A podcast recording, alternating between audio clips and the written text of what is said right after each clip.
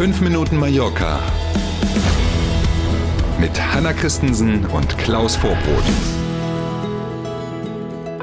Mittwoch, der 21. April. Wetter war gar nicht so schlecht gestern am Dienstag übrigens. Schön, dass Sie dabei sind. Guten Morgen.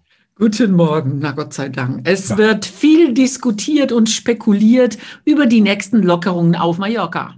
Und erwartungsgemäß ist es so, je nachdem, wen man fragt, die einen warnen, bloß nicht zu viel lockern, die anderen meckern rum und sagen, ey, bei den Zahlen können wir doch jetzt aber mal große Schritte machen. Also aus allen Richtungen ist was zu hören. So ein ganz klares Bild gibt es noch nicht. Es bleibt dabei. Die finalen Entscheidungen fallen am Freitag, wenn die Regierung der Balearen tagt. Mhm. Aber was man, glaube ich, schon deutlich erkennen kann, ist vor allen Dingen eine Regelung, äh, die die Gastronomie betrifft. Da hört man also inzwischen aus mehreren ziemlich verlässlichen Quellen sogar, dass zum einen die Ausgangssperre von 22 Uhr auf 23 Uhr verändert wird und zwar deswegen, weil die Gastronomie ihre Außenplätze weiterhin öffnen darf. Und zwar nicht mehr nur bis 17 Uhr, sondern sehr wahrscheinlich ab nächster Woche dann bis 22 Uhr. Und auch die Regel, dass nur 50 Prozent der Außenplätze vergeben werden dürfen, soll dann gelockert werden. Ob dann gleich wieder 100 Prozent oder mehr als 50 erstmal, das wissen wir natürlich auch noch nicht. Aber so scheint die Regel für die mhm. Gastronomie zu sein. Bei den Lockerungen handelt es sich aber weiterhin um die Terrassen. Äh, drinnen äh, darf man weiterhin nicht sitzen. Das fordern zwar die Gastronomen, aber da macht sich ja die Inselregierung und auch die Virologen stark und sagen, nee, wenn es irgendwie geht, lasst uns draußen bleiben. Da ist das mit der Übertragung deutlich weniger gefährlich als in den Innenräumen.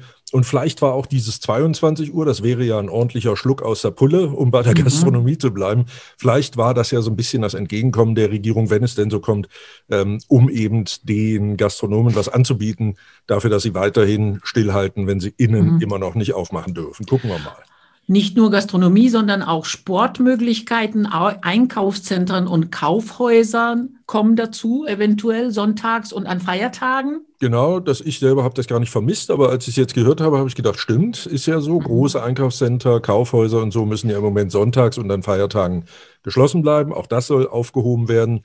Die klassischen Seniorenclubs, wo die älteren Herrschaften ja tagsüber oder am frühen Abend auch viel Zeit verbringen, werden wieder geöffnet. Ist ja auch konsequent. Die älteren Herrschaften sind ja nahezu alle geimpft inzwischen, mhm. ähm, sodass also tatsächlich an verschiedenen Stellen offenbar ein paar Lockerungen in der nächsten Woche dann in Kraft treten.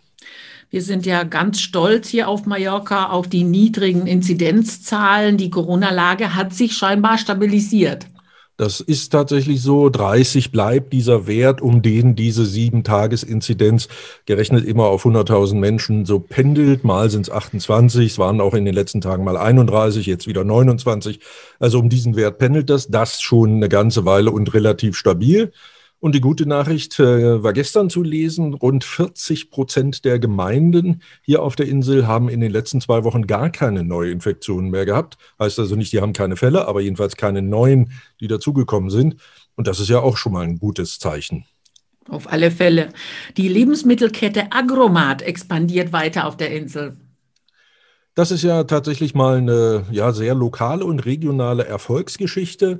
Vor zehn Jahren ging das los. Der erste Agromat war in so einer Lagerhalle in Poreres. Ähm, mittlerweile gibt es 21 von diesen Supermärkten und da haben sich, so ist die Historie dazu, mal äh, Landwirtschaftsbetriebe zusammengeschlossen und haben sowas wie einen Direktverkauf organisiert, also ohne Händler dazwischen.